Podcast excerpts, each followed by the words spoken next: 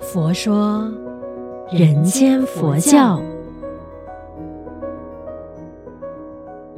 你好，我是主持人碧芝，吉祥佛法生活化。生活佛法化，今天分享的这个主题呢，就是说啊，生活中要如何行佛？我们常常就是说啊，要在生活当中行佛行佛。但是如果真正来问的话，诶，到底什么是行佛呢？那先说一下，今天我为什么会想要谈这一个行佛的议题？那其实很简单啊，我这一趟呢，呃，就是去到台湾高雄佛光山呢，呃，就去礼敬大师嘛。那礼敬大师之后。后呢，哎，我们就是可以抽那个法语，哎，结果呢，我抽到的法语就是“行佛”两字了。然后当下呢，啊，法师就跟我说，哎，这个行佛你也是有在生活中履行着的哟。所以我就在深深的去想，到底行佛的真正意义又是什么呢？我觉得可以趁此机会呢，我们也是来学习一下。一般呢，我们都会说，哦，我信佛，然后我是佛教徒嘛。可是如果一旦问，那佛是什么？我们就会想一想，对喽，佛是什么啊？那星云大师之前就给我们了提醒嘛，就是说，哎，我是佛。对耶，我们就是还没有证悟的佛，所以我们要学佛，我们就要学习嘛。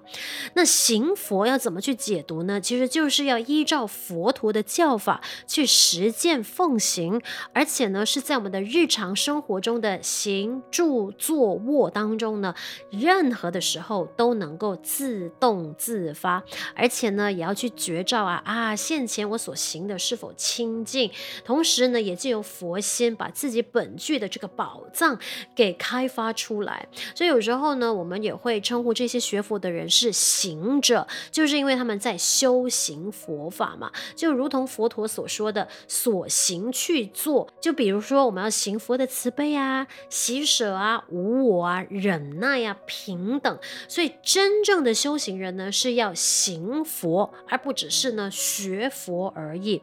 所以这一个呢，就是时时刻刻啊，都要在我们的生活中每个。念头的当下呢，都要去觉察的。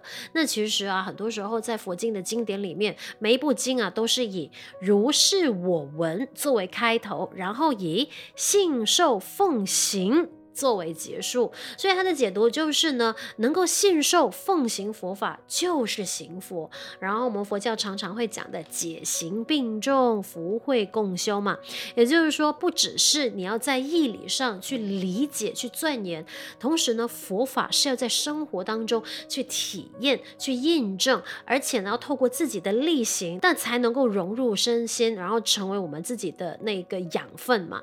而且呢，这个也才能够真正去发现。哎，佛法是受用无穷的。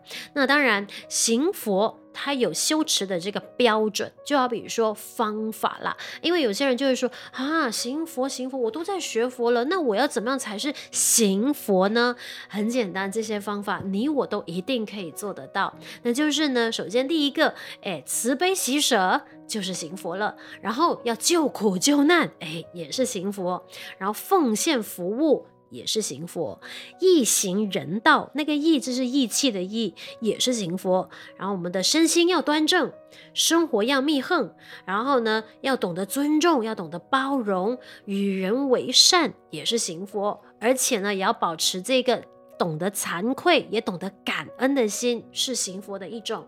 而且呢，要呃发生事情的时候啊，吃亏受委屈也是行佛的一种，而忍耐去接受也是行佛。然后四不坏信是行佛，与时并进也是行佛，胸怀法界，同体共生，佛化人间都是行佛。所以你看得到了吗？所以我们一直在讲的，嗯。每一个的起心动念，你能不能够自觉开始做起，就是去关照，然后呢，自己的起心动念，哎，这样子做是不是如法的？哎，这样子，这样子的一个想法是不是 OK 的、正确的？所以变成说呢，自我教育的自觉心，就是我们在修学佛法、在行佛的时候的一个非常重要的点呐、啊。那当然呢，我也没有办法跟你说到啊，就是很深入的那些佛法，我也只能用我自己在学习着，然后呢。呢，在星云文章里面看到的一些呢，我自己的解读，然后同时呢，也就是自己去学习应用在我的生活当中。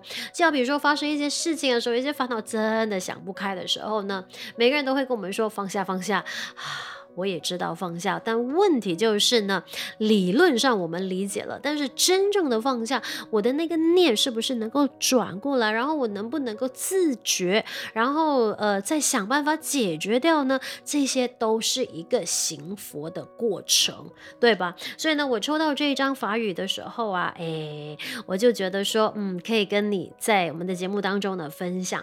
啊，这边呢是行佛，然后呢提醒我的就是呢，在日常生活当中。中确切的去实践佛法，而且哦，重点在这边，真正去落实信仰生活化，生活佛法化。我当下看到这一句的时候啊，就在想，哎，我在主持着的这个佛说人间佛教啊，我也一样在，就是分享我懂的，我学习的，然后呢，哎，也是经由别人提醒的，法师们提醒的，嗯，在。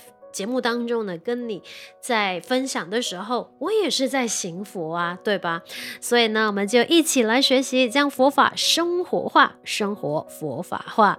欢迎分享我们佛佑 Podcast 呢，给身边的人，祝愿我们都法喜充满，福慧增长。佛说人间佛教。